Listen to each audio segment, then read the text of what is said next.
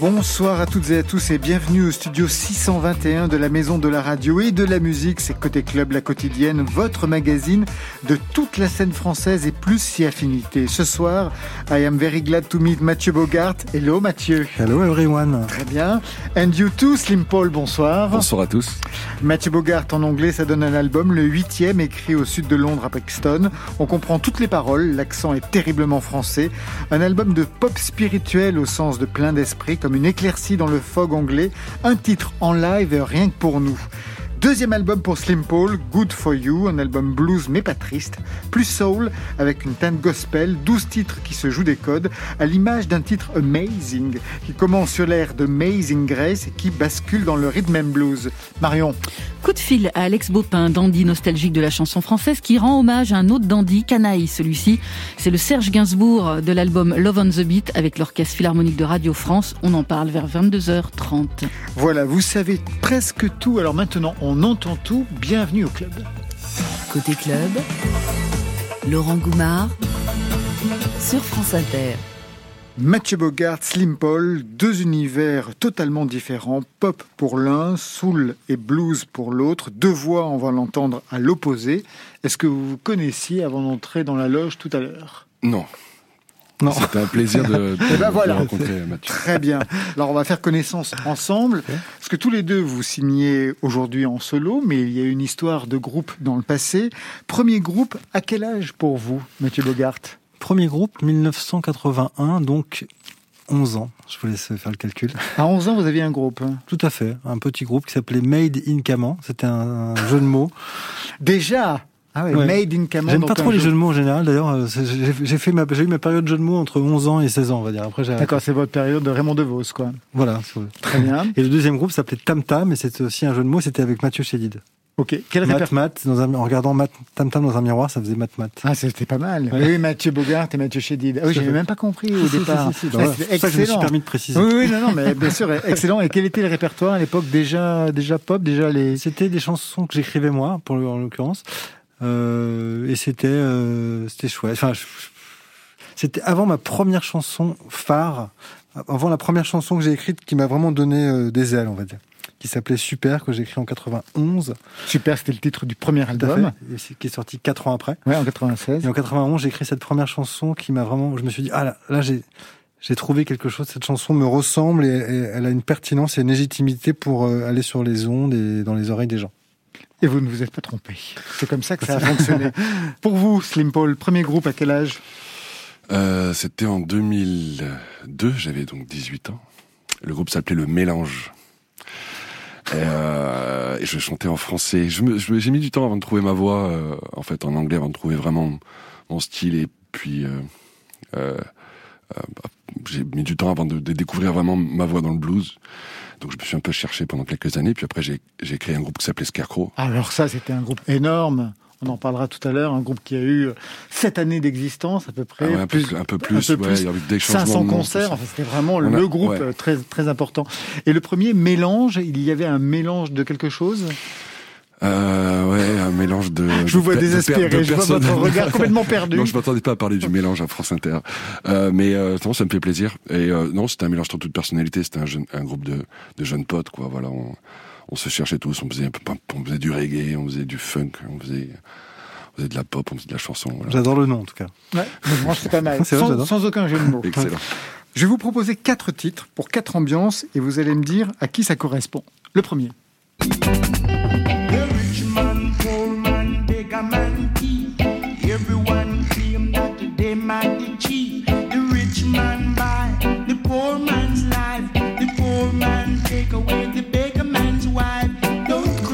The Cladators, ce serait pour qui? Pour vous, Slim Paul, ou pour vous, Mathieu Bogart? Proms. Ouais, pour vous alors. Ouais. Non, j'adore ce groupe. C'est marrant parce que je connaissais pas ce morceau. Non plus. Gladiators, euh, oui, c'est vraiment, vraiment un groupe sur le co- auquel je reviens toujours, tous les trois ans. Je me refais les, les, les 10, j'adore. C'est mes parents qui écoutaient ça quand j'avais euh, 7, 8, 9, 10, 11 ans. Pas 8, 9, 10, 11, 12 plutôt. Premier concert que vous ayez vu d'ailleurs, je crois que c'était eux. Tout à fait, c'était. Votre père vous emmenait à 11 ans, 7 ans, En 11 fait, j'ai- eu la chance d'avoir un père qui m'a eu très jeune, à 20 ans. Et du coup, quand, quand j'en avais 8, ben, il en avait 28 et on allait voir des concerts de reggae à, à Paris. Donc les premiers, mes premiers souvenirs de concert, c'est moi avec mon père euh, euh, aller voir les Gladiators, les Black Ouru, les machins, enfin tous les groupes. Et qu'est-ce qu'il en est resté dans vos compositions de ce goût pour le reggae? Alors je sais pas parce que la composition c'est comme un processus assez inconscient. Je ne, je ne produis que ce que je, je- ce n'est que la digestion de ce que j'ai pu écouter, mais j'ai pas de, je sais jamais trop d'où vient une influence et dès que je sais d'où ça vient, ça a tendance plutôt à me à me bloquer parce que j'ai l'impression de reproduire quelque chose. Donc euh, le reggae est certainement important, mais je sais pas dans vraiment pourquoi. Si ce n'est que dans le reggae il y a beaucoup d'air, beaucoup de silence et pour chanter une chanson c'est très confortable. C'est quelque chose, c'est un titre qui aurait pu fonctionner pour vous aussi Absolument, ouais. Slim Paul, ouais. Euh, pareil, je connaissais pas le, le- ce morceau-là, mais euh, ouais, j'ai une, grande passion pour le reggae, euh, euh, surtout Bob, j'avoue. Euh, bah, ouais, qui, m'influence sans m'influencer, parce que je suis pas, je me sens pas euh, légitime de, de faire cette musique-là. Euh, je pourrais, mais Oui. il y, en a- il y en a qui l'ont fait en France en tout cas. Tout mais, à fait. euh, non, elle me, elle me, elle accompagne, le reggae accompagne beaucoup ma vie, ouais. Deuxième titre.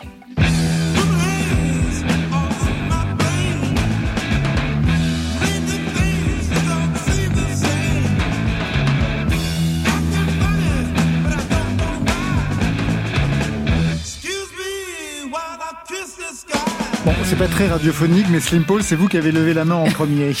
C'est pas très radiophonique, c'est désolé.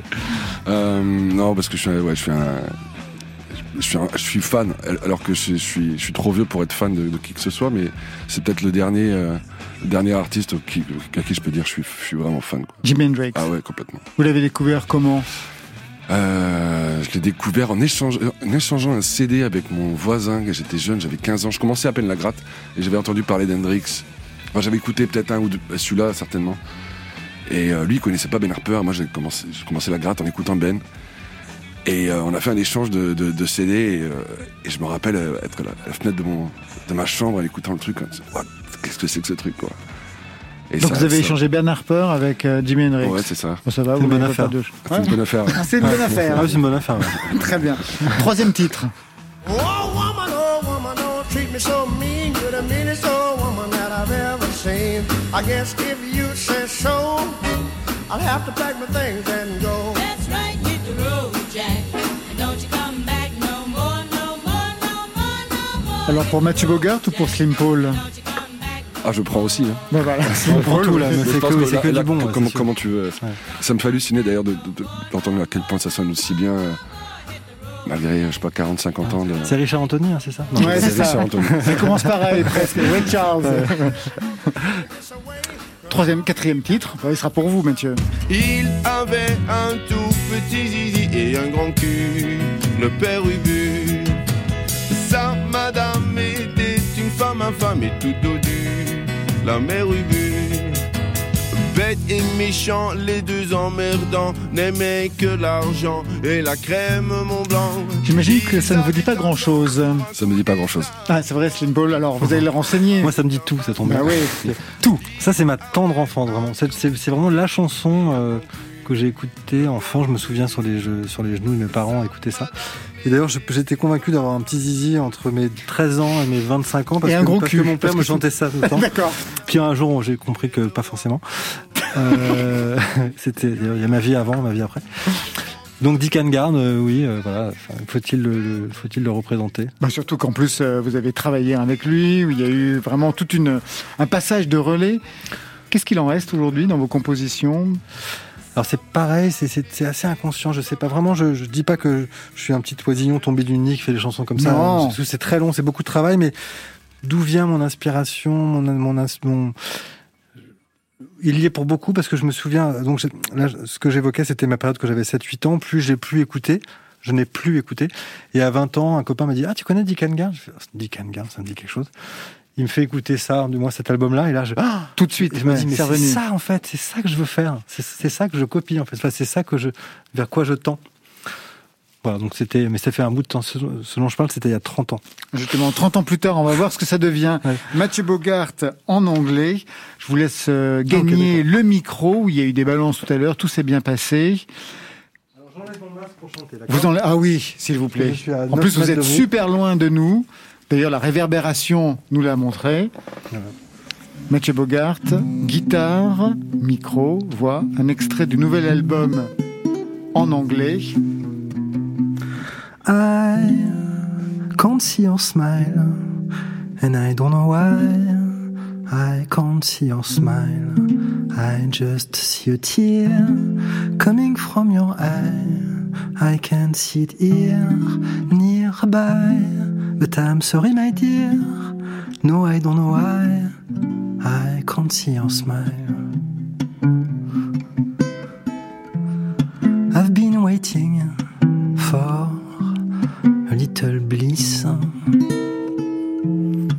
Waiting and waiting for a long time, something I miss. But I've seen nothing, nothing on your lips. Nothing on your lips.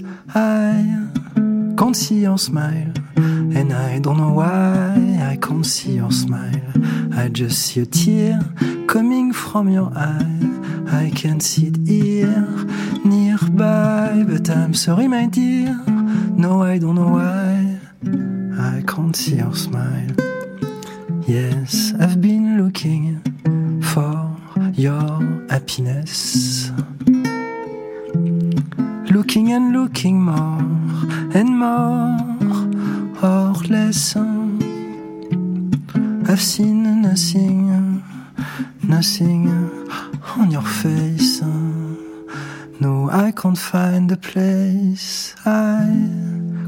See your smile, and I don't know why. I may be blind, I may be blind, I may be blind.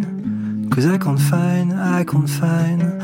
No, I may be blind, I may be blind, I may be blind. Cause I can't find your peace of mind. Is it inside?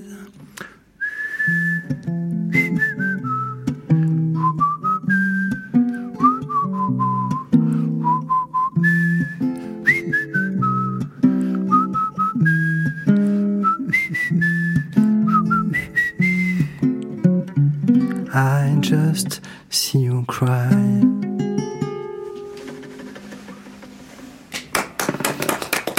Merci. Mathieu Bogart en live et en anglais avec un accent terriblement français, vous l'aurez compris. Après les années que vous avez passées à Londres, ne me dites pas que vous avez cet accent-là.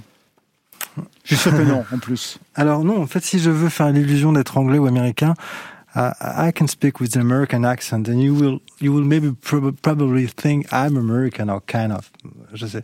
Mais par contre, euh, pour moi, chanter, enfin en tout cas quand je me mets à chanter mes chansons, comme c'est quelque chose qui qui a vraiment qui est connecté à l'intime, ça ne peut pas sortir avec un accent. C'est quand je prends un accent, je, je- là, je, je- je- quand ce que je viens de faire, je prends un masque, je fais semblant, ça me fait rire, mais je peux pas le faire.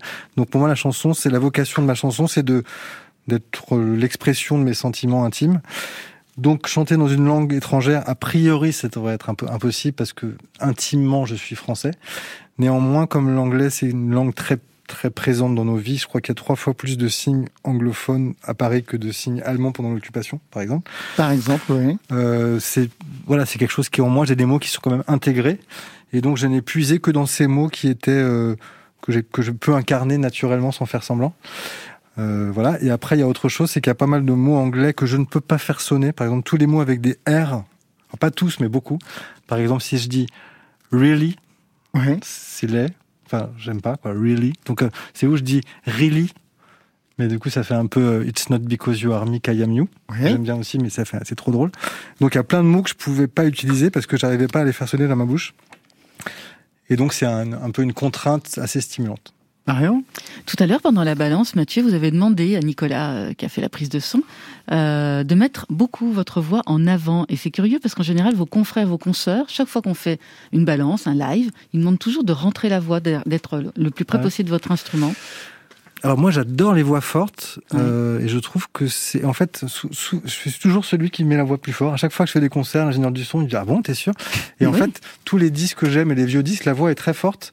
Quand on écoute Gainsbourg ou Brassens, c'est hallucinamment plus fort que ce que je viens de faire ou tous les chanteurs. Et en fait je trouve que c'est un c'est un leurre de penser que si la guitare est moins forte on entend moins. Au contraire, elle est sur un autre plan. C'est comme un tableau. Si jamais il y a deux personnages qui ont, qui ont la même taille, on, bah on les remarque moins alors que s'il y en a un petit derrière Bien et un sûr. gros devant. Donc c'est vraiment ça. Donc je trouve ça plus musical en fait. Vous partagez cette conception, Slim Paul? Euh, je fais pas exactement la même, je viens pas exactement du même. Bah non, c'est pas du tout le même et- et- univers. Et, du coup, ça se mixe pas vraiment de la même manière. Euh, et moi, c'est vrai que j'aime bien rentrer la voix selon. Euh, ouais, j'aime bien quand la voix est un peu et, euh, et bien entourée par par des éléments bien bien amples. euh, On verra des ça grosses l'heure. batteries, des, grosses guitares, ça machin. justement avec le premier après, je, titre. je en- comprends ce que dit Mm. euh, ce que dit Mathieu et surtout quand c'est quand c'est des chansons comme ça avec des voix euh, pas murmurées, mais on sent on sent il y a beaucoup d'air en fait dans la voix. Et c'est vrai que ça, ça ça ça marche très très bien. Alors cet accent anglais dont on parlait, on l'entendait déjà en 2008 dans l'album I Love You sur ce titre du même nom, I Love You.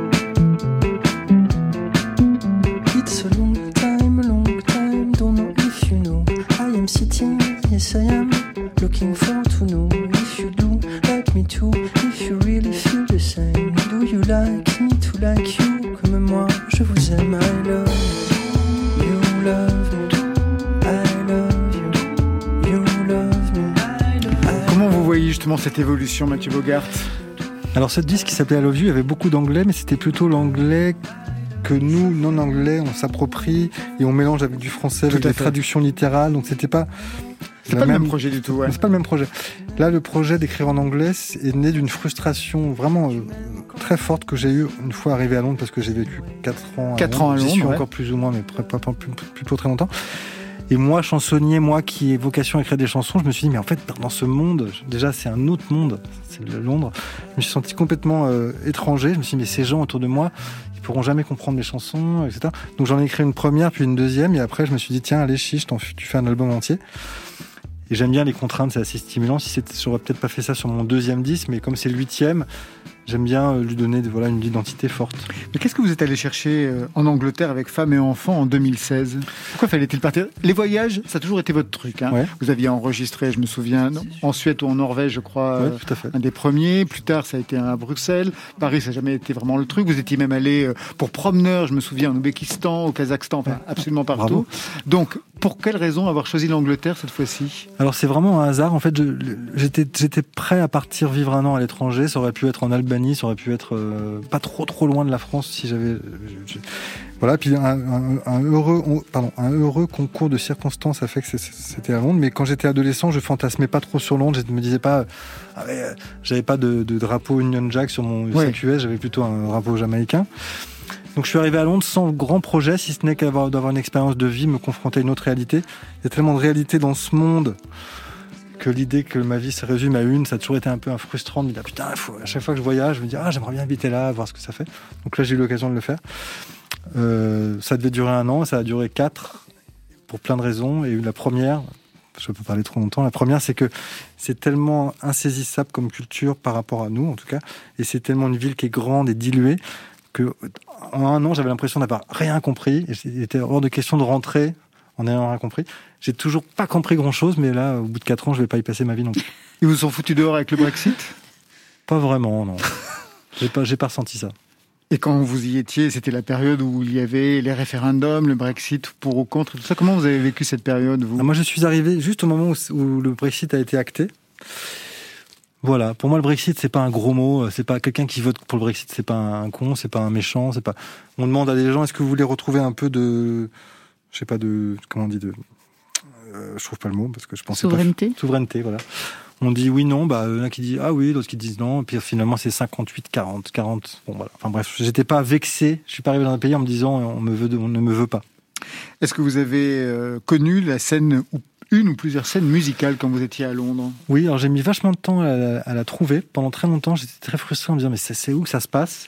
Souvent en France, on se dit oh là là, dans les dans les centres-villes euh, de, de capitales, de régions, toutes toutes les villes se ressemblent, c'est les mêmes enseignes, etc. Et arriver à Londres, c'est x 10 en fait. Vraiment, c'est une ville qui est assez uniforme dans les donc il y a beaucoup de trucs assez fades à Londres. On se dit mais c'est où que ça se passe? C'est où qu'il y a un truc un peu personnel? Et j'ai fini par trouver au bout d'un an et demi, ce qui est long, les quartiers un peu alternatifs où d'un seul coup il y avait plus de créativité. Et j'étais voir plein de concerts et c'est souvent très très bon marché, malgré ce qu'on peut croire. Où il y a trois concerts pour euh, 10 euros.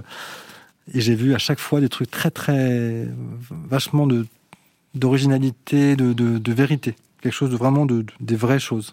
Est-ce que ça a eu un impact sur, sur votre musique? Pas véritablement, j'ai l'impression. Peut-être, mais peut-être sur le prochain. On va dire que j'étais déjà trop en train de faire celui-ci pour que ce que j'écoutais euh, là-bas euh, ait une influence. Et si influence il y aura, et il y aura certainement, ça sera pareil, c'est assez inconscient. Qu'est-ce qu'est-ce que je vais retenir de ça? Je sais pas encore. Vous, vous êtes déjà allé à Londres pour travailler Non, plutôt vous, c'était les États-Unis, hein, Slim Paul. On en J'ai passé un petit peu de temps aux Ah oui, États-Unis, ouais, enfin, très- ouais, très- quelques mois, on va dire. Et Londres, euh, j'ai joué euh, il y a dix ans, je crois, dans un dans un petit pub. Et euh, pas plus, pas plus que ça. Quelques festivals en Angleterre, mais, mais pas plus que ça. J'aime beaucoup cette ville. C'était pour votre groupe? C'était pour Scarecrow, ouais. D'accord. Pas plus que ça, je pensais quand même que là-bas, justement, Non, ça un- pouvait marcher un- pour un groupe un- comme ça. Ah oui, c'est vrai. Bon, un- ici aux États- aux États-Unis, on avait on avait fait une petite tournée au Texas. On avait fait un passage obligatoire à la Nouvelle-Orléans. Euh, et, et- et moi après, j'y suis revenu en solitaire pendant trois mois euh, pour justement un peu au moment où j'ai voulu euh, arrêter le groupe Scarecrow et, et écrire mon premier album Dead Already. Je voulais, j'avais besoin d'une cassure, j'avais besoin de me prendre ma guitare et mon sac et de D'aller voir alors c'est ce qui se passe. ouais. euh, et voilà, donc j'ai j'ai passé un petit peu de temps là-bas. C'était pas forcément la destination qui était importante en fait. euh, Hum, Quand même, on en parlera parce que ça a changé, peu, notamment ouais. euh, Mais en tout au cas, niveau du son la- que vous avez travaillé. La trame de l'album là-bas. ouais. On va écouter tout de suite un extrait de ce nouvel album, parce qu'on vous a écouté en guitare, voix et sifflement. Mais là, voilà ce que ça donne dans l'album, un extrait, Am I Crazy? I like the blue. I like the green. I don't like to to choose between. I like the two. You see what I mean? I like the blue and all the colors I've seen. I like the blue sky and the sea. I like, I do. I like this tree. Am I crazy? Orange is nice. Paroles, musique, production, enregistrement, arrangement, vous signez tout. Deux musiciens crédités, vous et Vincent Mougel, Oui. qui est un complice de, de longue date maintenant. C'est parfait ça pour un producteur. pour un label, on se dit putain, deux musiciens, vous faites tout. Par C'est contre, on est payé le prix de 5. Hein, c'est Oui, ça. bah voilà, j'espère bien pour vous. Contrôle fric, c'est ça le truc ou? Ouais, tout à fait. En fait, euh, produire des disques, j'ai réalisé tous mes disques, j'en ai, fait 8, puis et aussi celui de la chanteuse Luce que j'avais écrit. ouais. Et pourtant, je suis un piètre réalisateur de disques dans le sens où le ratio temps passé, résultat obtenu, c'est vraiment. euh, C'est-à-dire qu'un mec normal, il met, il met 3 heures pour faire ça, moi j'en mets euh, 22, je pense. et vraiment. Et donc, euh, autant écrire la chanson, enfin, je suis très lent de manière générale. Mais j'ai toujours finalement, j'ai tellement peur que le truc m'échappe. Une fois que ma chanson est terminée, quand j'arrive à une, justesse dans les mots, dans Ouais. le truc, il est, et qu'il est question de fixer ça sur un disque, c'est toujours Ah, mais est-ce que quelle, quelle guitare prendre? Est-ce que je l'enregistre le matin, le soir, dans tel studio, micro 12, micro 3, est-ce que je la refais? Que- Et donc c'est pour ça que je suis souvent, je fais sou- souvent ça de manière assez artisanale dans mes propres studios avec du temps. Et là on a fait ça à deux, et Vincent Mougel c'est un musicien super avec qui j'ai fait la tournée précédente. Et quand vous dites que vous perdez du temps, vous, vous perdez du temps à quoi exactement? Il se perd où ce temps? Alors c'est c'est mille étapes, je j'ai pas assez de temps de développer, mais c'est par exemple pour- dans ce qu'on vient d'entendre, on entend quoi? Une voix, une guitare, une basse, une batterie, et puis des, des petites guitares qui viennent Ça fait animer. pas mal de choses. Voilà. Et ben pour arriver à la bonne prise de voix qui va faire en sorte qu'on va choisir telle guitare et tel machin et tel truc. Enfin, c'est plein de questions et sûrement trop d'ailleurs. Euh, et la seule vocation de ces questions, c'est de pas perdre le sentiment originel. Voilà, là quand j'écoute ça, je me dis ok c'est bon là, ce que je ressens, c'est ce que j'avais envie de dire la première fois où le truc m'est venu. Et l'idée c'est pas de perdre ça. sans être parasité par quelqu'un d'autre. Une, une question, parce qu'on parle de voyage tout à l'heure, donc je pense à, à Valise. Est-ce que vous avez toujours euh, cette malle dans laquelle vous aviez, pendant des, des... Je sais pas, il y avait une époque où vous stockiez, toutes les trois semaines, vous déposiez un objet dans une malle. Vous en êtes toujours à ce truc obsessionnel Tout à fait. Alors, c'est pas toutes les trois semaines, c'est pas genre, ah mince, c'est aujourd'hui, il faut que je dépose un truc dans la main. Non, mais ça aurait pu être ça, c'est pas ça. Ouais. C'est pas un rituel chaque trois semaines. C'est chaque fois que je tombe sur, enfin, que je ne sais pas quelque chose que je cherche, mais je vais tomber sur un objet qui représente une tranche de vie, une époque, une personne, une rencontre, un voyage. Et je sais que c'est cet objet, ça peut être quelque chose d'insignifiant pour quelqu'un. Et c'est, c'est- je pense que si vous ouvriez cette malle, vous n'y trouverez absolument rien qui vous intéresse. Un morceau de plastique, une clé, un machin. Mais c'est vrai que j'y tiens, je continue à faire ça, mais je le l'ouvre jamais, en fait. Vous êtes la Sophie de la malle. C'est Mathieu, possible. Mathieu Bogart, vous restez avec nous. On va retrouver Slim Paul dans quelques instants. Marion aussi qui a un rendez-vous au téléphone. Mais d'abord, votre choix playlist, Mathieu. Vous avez tout regardé, tout écouté. Et vous avez choisi dans la playlist de France Inter Nicolas Michaud, qu'on adore ici. Une seconde chance, c'est le titre. Vous nous expliquez cette programmation? Alors, je suis tout à fait honnête euh, à la radio, je vais tout à fait honnête avec vous, je n'ai absolument rien écouté. Parce qu'en ce moment, je suis en promotion, euh, et donc je suis ravi de l'être parce que c'est un plaisir d'avoir des gens qui m'en parlent, etc. Donc c'est des moments très grisants, c'est une vraie joie que les- ces chansons soient enfin disponibles. Et on m'a posé la question vendredi, choisir une chanson parmi cette playlist, il y avait à peu près 40 Ah choses. bah oui, bien sûr. Et donc, Je sais bien que vous n'avez pas tout et donc je me écouté. suis dit, je peux pas, je peux pas tout Ah écouter. Donc j'ai sans écouter, j'ai cité trois artistes que j'ai que j'ai rencontrés, pas forcément humainement, mais qui m'ont qui m'ont touché par leur euh, personnalité, par la, la, la- oui, par leur personnalité. Et donc il y avait en l'occurrence Nicolas Michaud. Mais je, je vais découvrir la chanson avec vous. Eh ben, c'est parfait. En direct avec. Mathieu Bogart, Nicolas Michaud. Une seconde chance sur France Inter.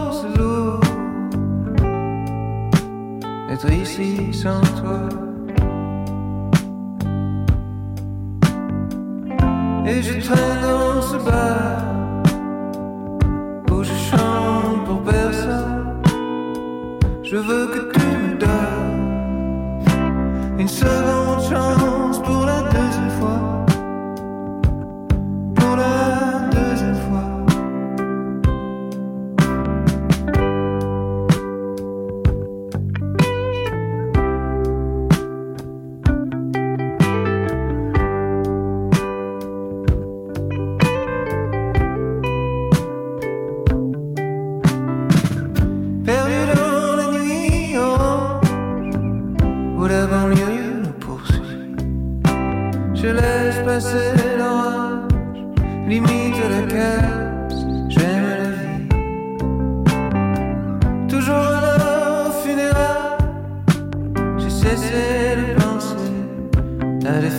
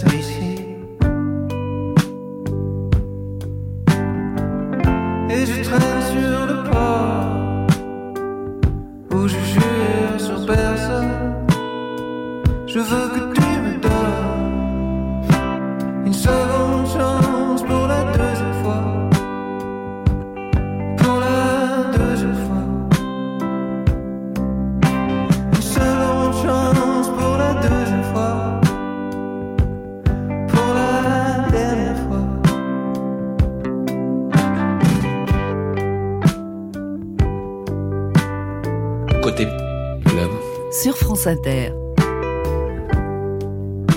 Une seconde chance, mais non, la première pour Marion Guilbault. On va voir si le téléphone fonctionne. Bah, bien C'est surtout ça la chance, Marion. Allô?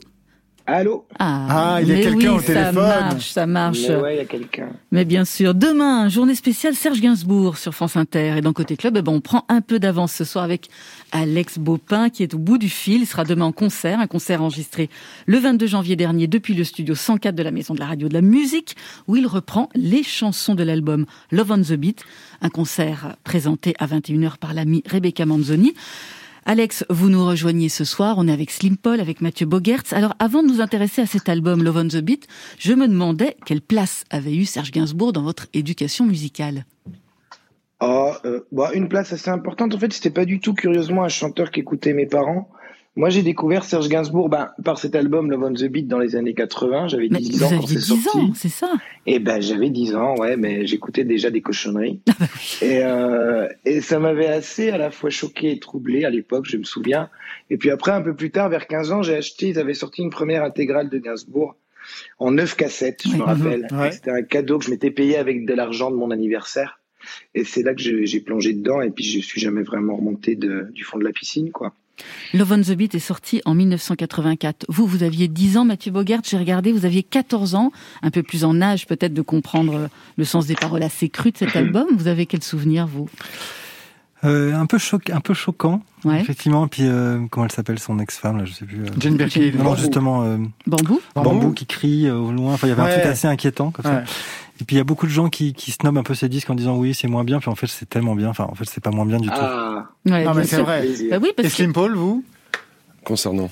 ben, Gainsbourg. Gainsbourg, dans votre éducation? Euh, pff, il, a, il a- spécialement, il a été, il a été présent toute ma vie et, euh, et j'adore le, le- toutes les différentes époques. Euh, je me suis retrouvé dans, ch- dans chacune de ces époques et aussi notamment dans les années 80. Même si j'étais très jeune, moi je suis né en 84, Ben oui. mais je l'ai vécu en, en retard, on va dire. Mais Tout le monde autour de cette table est né en 84. Mm, Sachez-le. Tout le monde, sachez-le. Love on the Beat pour Serge Gainsbourg, Alex Bopin, c'est un disque de rupture avec les précédents. Hein. C'est pas vraiment l'album préféré des, des puristes, comme on dit. Il cite en général Non. L'homme à la tête de chou, Mélodie Nelson. Alors, qu'est-ce qui vous a intéressé plus précisément dans cet album pour le choisir, pour choisir de le reprendre en live? Bah, déjà, il y a cette raison sentimentale que j'évoquais, c'est que pour les gens de ma génération, c'est souvent l'album par lequel, enfin, c'est ce Gainsbourg-là qu'on a connu. Nous, on a connu Gainsbourg avant de connaître Gainsbourg le Gainsbourg un peu plus chic de Melody Nelson et l'homme à la tête de chou, tout ça. Et puis, euh, moi, c'est un album qui m'a jamais vraiment quitté, que j'ai écouté euh, euh, depuis que j'ai 10 ans jusqu'à aujourd'hui. Et il y a un son dans cet album qui m'a toujours un peu euh, fasciné, intéressé. Et puis, c'est peut-être justement dans cet album le mélange entre des chansons euh, tragiques, des chansons notamment homosexuelles, qui sont des chansons vraiment tragiques, des chansons pornographiques comme euh, cette longue chanson qu'est Love on the Beat, et puis des chansons un peu plus Gainsbourg, un peu plus presque, c'est pas du comique troupier, mais une chanson comme Harley Davidson of the Beach par exemple. Je pense que, enfin, ça sent la chanson écrite comme ça, presque comme une farce, et en même temps, moi, cet aspect-là du personnage, comme elle fait partie de lui, je trouve que moi, je prends tout quand je prends un, un, un artiste, et je, je, voilà, je, je prends aussi ce côté Gainsbourg chez Gainsbourg qui, qui m'intéresse ou qui m'amuse parfois, quoi. C'est ça que j'avais envie de, de, de, de refaire. Je vais rebondir, euh, Alex, sur euh, ce dont parlait tout à l'heure Mathieu Bogart, le fait qu'on entendait Bambou qui criait derrière, Oui. euh, comme s'il était flagellé. Enfin, c'était moi aussi, ça m'avait particulièrement troublé. Dans le concert qu'on va entendre demain, il y a une fille qui crie ou alors euh, vous la jouez Non. protestant? Non, je m'étais posé la question de savoir si je fallait pas que je fasse une compilation pour être un petit peu comme ça, artiste contemporain de, de gens, de, de- Aucune non, femme n'a été maltraitée pendant le tournage. de gens qui crient sur Pornhub, par exemple. Je me disais que j'aurais pu faire une petite compile et puis finalement, il y a les cordes qui miaulent et, quelquefois ça suffit à faire ressentir un acte sexuel des, des cordes. Alors Alex, le son de cet album, on vient de le dire, hein, il était très funky, très années 80, c'était vraiment le marqueur d'une époque. Comment vous avez travaillé avec le Philharmonique de Radio France, dirigé par la chef Alexandra Cravero, pour remplacer ces guitares cocottes, hein, ces boîtes à rythme?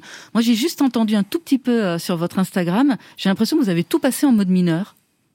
Alors euh, l'album est de toute façon en, en, en, en mode mineur, c'est beaucoup de montées, de descentes chromatiques dans l'album. C'est marrant parce que dès qu'on met des cordes, ça fait presque penser à, à, à des musiques de James Bond cet album. Et euh, moi j'ai fait arranger ça par une, une jeune fille qui travaille avec moi depuis longtemps, qui s'appelle Valentine Dutey, qui a fait un énorme travail pour euh, pour reprendre toutes les harmonies, toutes les tous les riffs de guitare et essayer de les adapter pour un orchestre à cordes. Et puis par, alors ça c'est un peu le côté love de l'album. Et puis comme il fallait quand même du beat. Euh, j'ai fait appel à un, un garçon qui s'appelle Sandy X Mhm. et qui a été le beatmaker de cet album et qui a rajouté des rythmes dont certains peuvent évoquer ceux qui étaient utilisés dans l'album et puis d'autres fois on a essayé de s'éloigner un peu mais en fait il y avait l'idée ouais il y avait cette idée qu'on entende peut-être euh, un peu plus les les harmonies qui existent dans les chansons euh, originales et que peut-être qu'on entendait moins dans l'album et moi j'avais envie qu'on les entende avec des cordes parce que parce que parce que ça m'amusait de les entendre comme ça voilà Dernière question, Alex. C'est un disque qui marque aussi la rencontre de Gainsbourg avec un public très jeune. C'est un disque qui a connu un succès Mmh. populaire immense.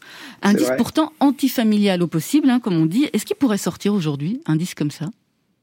Alors moi, je me suis posé la question, en tout cas, de euh, comme j'avais décidé de reprendre l'album dans son intégralité, il n'était pas question de faire l'impasse sur aucune chanson et de et d'opérer une forme de, de censure, mais euh, euh, que ce soit Love on the Beat ou, ou même une chanson comme No Comment, Hmm. dans laquelle euh, il est vraiment, il y a une crudité des paroles, enfin, il y a même une, euh, des obscénités, des, des, des, des injures et tout. Enfin, cette chanson où il dit qu'il baise avec des salopes, des putes et euh, des gamines de quel âge Je pense qu'effectivement, aujourd'hui, c'est peut-être difficile d'entendre ces chansons-là.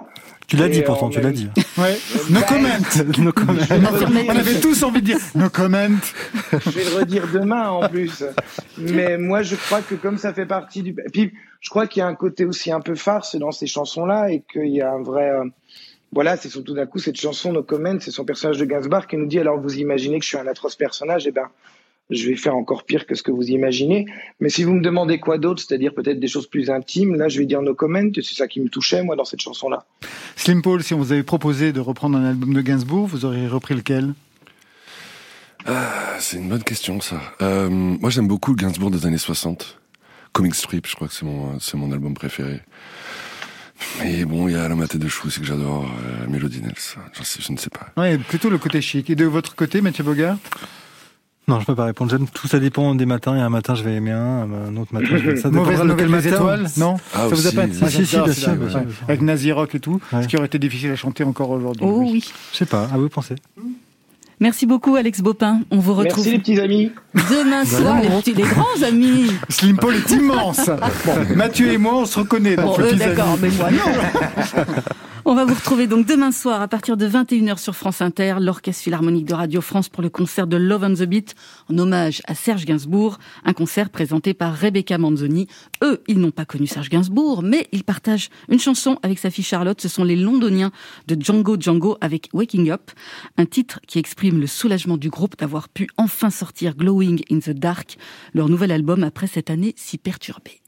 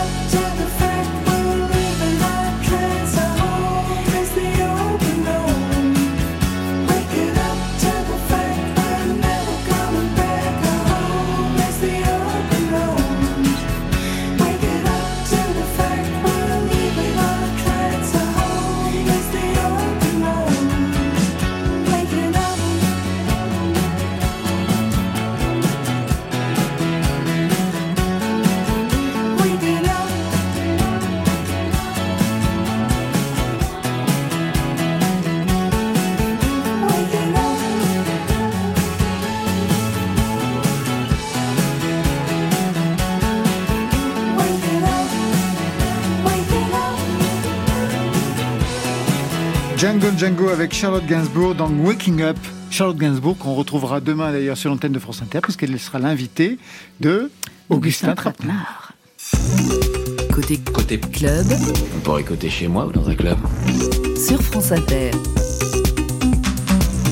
Ce soir, Mathieu Bogart et Slim Paul sont nos invités au studio 621 de la Maison de la Radio et de la Musique et un deuxième album pour Slim Paul, Good for You, c'est le titre. Le premier, c'était Dead Already en 2018, on va y revenir. Signe particulier pour les deux albums, le blues. Ça veut dire que vous êtes vraiment construit avec cette musique ou elle est arrivée sur le tard pour vous, Slim Paul? Déjà, la musique est arrivée sur le tard. J'ai commencé la guitare, j'avais quoi, 15-16 ans? Ça. Bah, comparé à certains qui commencent euh, le violon et le conservatoire à 4 ans, moi j'ai plus une, une éducation euh, par, la, par la musique que j'ai écoutée. J'ai jamais pris de cours, je suis autodidacte. Donc ça a pris, voilà, ça a pris plus de temps avant que je tombe amoureux de, de mon instrument. Euh, et il y, y a eu un, il y a eu un choc, je me rappelle, euh, bien avant que je commence la guitare, c'était un, un vinyle de Little Richard de ma mère. Je sais plus, je me rappelle, j'étais jeune, je me rappelle sauter sur le lit. C'est une révélation pour moi. Et, euh, et des années plus tard, en fait, j'ai- j'ai j'ai appris que ce que ce que- ce qu'on appelait le rock and roll était juste une autre forme de blues et qu'elle venait d'encore plus loin. Du coup, je me suis amusé à aller chercher, à aller faire machine arrière, en fait. Et des- ok, les années 40, les années 30, Ah oui, les vous êtes années allé 20. jusqu'à- Ouais, jusqu'aux années Je me 20. suis passionné pour cette musique-là et cette culture-là, ouais. De la- Et, et, et puis, euh, après, il y a les années 60. Euh, et puis après, il y a l'arrivée d'un mec comme James Brown, par exemple, euh, ou Ray Charles, ou, euh, et puis le hip-hop. Et moi, je me suis amusé à trouver un lien, en fait, entre tout ça, parce que, ouais, pour moi, c'est la, la culture afro-américaine, en fait. Je me suis rendu compte que la culture afro-américaine était, était peut-être plus présente dans ma vie que, que la culture française, même musicalement, je parle. Et ce pseudo de Slim Paul, vous l'avez construit à quelle époque? Euh, il est arrivé, euh, euh, il est arrivé juste après le mélange, justement, quand je me suis. Mélange, euh, donc c'est ce groupe hein, mon, dont on mon parlait. au premier groupe, ouais. Et euh, quand je suis, j'ai enfin trouvé ma, mon style, euh, le blues et euh, le chant en anglais. Et, euh, euh, ouais, j'avais besoin d'un personnage. J'avais besoin d'un personnage pour me décaler et euh, côté le chapeau, machin. Et euh, euh, et voilà, il y avait, avait, j'aimais bien euh, les, les pseudonymes qu'avaient qu'avaient les bluesmen. euh, Les années 20, les années ouais, 30. voilà, Ouais, où il y avait souvent des caractéristiques physiques en fait du gars. Ouais, Slim, vous l'êtes. Slim, je le suis. Euh, Faut le rester hein, avec un nom comme ça. ah, euh. ouf, j'ai de la- j'ai de la marge, comme dirait une pote. Avant de signer en solo, Slim Paul, il y a eu un groupe, on en a parlé tout à l'heure, pas mélange, hein, le deuxième. Et quel groupe? On fait de la musique même face à l'orage. Pour ta maison de t'es qu'une croix sur une page. Ici on fabrique un vaste édifice Envié par ton crew à chacun de nos passages. Défoncerai mocages qui prennent en otage Une culture malade qui n'est autre que plumage Un mort d'enrobage, un triste mirage. Voici un grain de sable de plus dans vos rouages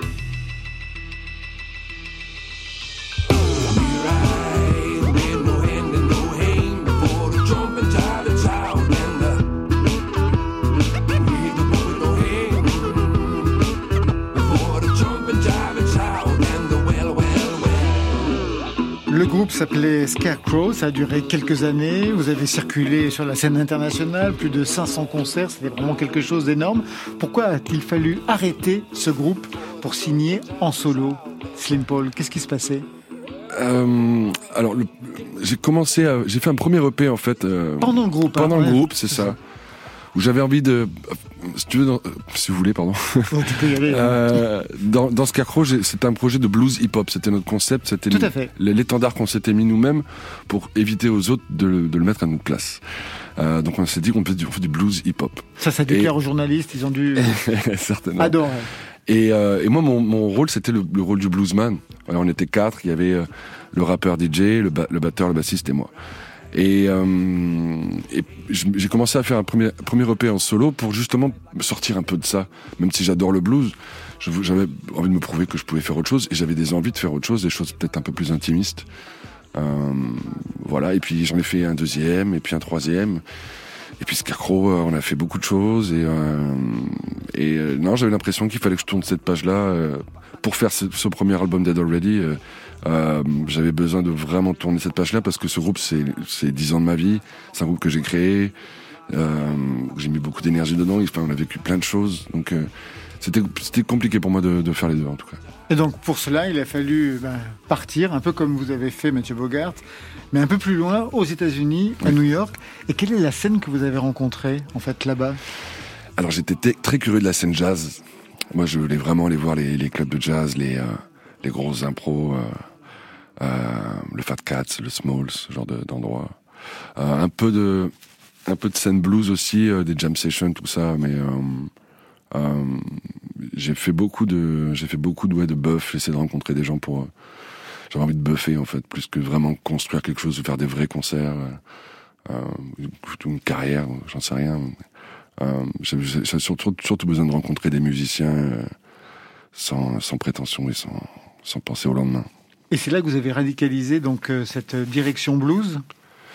Euh, c'est là où j'ai commencé à écrire euh, l'album Dead Already et, euh, et, et j'ai pensé à j'ai pensé à quel musicien je voulais pour ma pour euh, quand je rentrerai. J'avais déjà pensé à ok je vais rentrer j'ai envie de j'ai envie de faire ça ça s'est dessiné là-bas Et donc c'était le retour à Toulouse. c'est ça. On va écouter That Line. De quoi est-il question dans ce titre? Parce que votre anglais est un peu plus, on va dire, sophistiqué que celui de Mathieu Bogart, et je ne suis pas sûr que tout le monde pourra comprendre les paroles. J'ai pas l'impression. Euh, j'ai mon, j'ai, j'ai pas, j'ai pas un super accent. J'ai le mien en tout cas. Je pense pas qu'il y ait de bons et de mauvais accents. Euh, ce morceau parle de la fête en fait, et de. J'avais envie d'assumer le fait que euh, que j'aime. La vie euh, nocturne. Je suis, un, ouais, je suis un oiseau de nuit, Vous êtes un bambocheur. un bambochat. et, euh, et voilà, je, je parle au fait du, du, du fait de dépasser un peu les limites des fois, euh, quitte à avoir un peu mal à la tête le lendemain, mais d'une manière. euh, euh, je, je parle, je parle surtout du, du côté humain de la, de la fête et, de- et- et du fait que effectivement les gens sont pas exactement les mêmes la nuit et un peu alcoolisés et ça peut, ça peut créer des choses magiques des fois. I was dead last night, lurking in the neon light, and lighted by your devil's side. And you know, I love to cross the line. Now when I seek for a drunken soul, trying to forget about my leaving home, and I know I, no, no, I ain't gonna get no sign. But anyhow, oh, cross the line. Yes, you know I'd love to cross the line.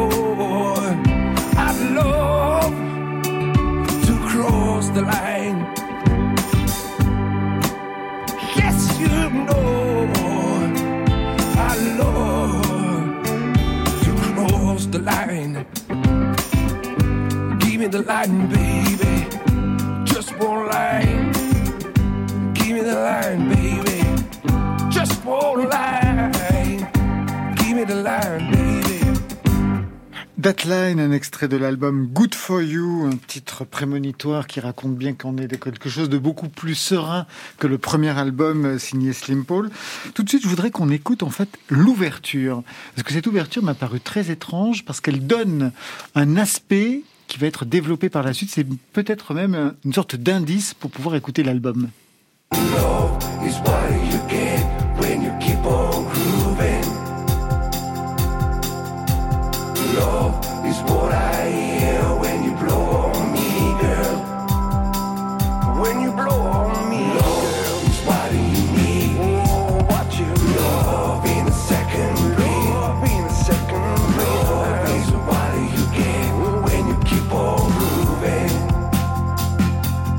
Plutôt intéressante. Beaucoup de cœur. La batterie arrive. Qu'est-ce que ça donne comme indice, Slim Paul, pour cet album en fait? Alors, il y a un truc que, que j'ai aimé faire, euh, c'est la liaison en- entre le premier album et le deuxième album. Le, premier album, euh, le, morceau, de fin s'appelle Dead Already et finit avec un avec un battement de cœur qui s'est- qui s'estompe pour arriver à la mort. Et le nouvel album commence avec un, un, battement de cœur, euh, voilà, qui est progressif en, fade euh, et euh, voilà, comme une renaissance un peu et, euh, et un morceau qui parle d'amour euh, universel. Euh, je trouvais ça, le, le clin d'œil, je trouvais ça intéressant. Euh, et après, c'est vrai que j'avais envie de, j'aime bien ouvrir, comme sur le premier album d'ailleurs, j'avais envie de beaucoup de cœur. Ouais, ça me, ça, m'amuse de de- d'a- d'aller choper des harmonies, de faire en général une vingtaine de prises voix et euh, et on garde tout et puis on mixe différemment, certaines on vire, mais mais d'en faire beaucoup. De trouver une dimension Godspell. Alors, c'est un album qui prend plusieurs directions. Il y a des ballades, un son plus rock, et puis ce titre, qui est lui seul semble fonctionner comme un précipité de l'album. Ça commence comme ça. Amazing blues, how sweet you are. I dream of you every day. Bon, vous avez repris la, la référence, ça va, Mathieu Bogart Non, j'ai pas, j'ai pas. Oh bah, c'est bon, amazing. Alors, le titre commence comme ça, et voilà comment il va se développer par la suite. all the way to hell is a tonic, baby. For you, whatever else always amaze me.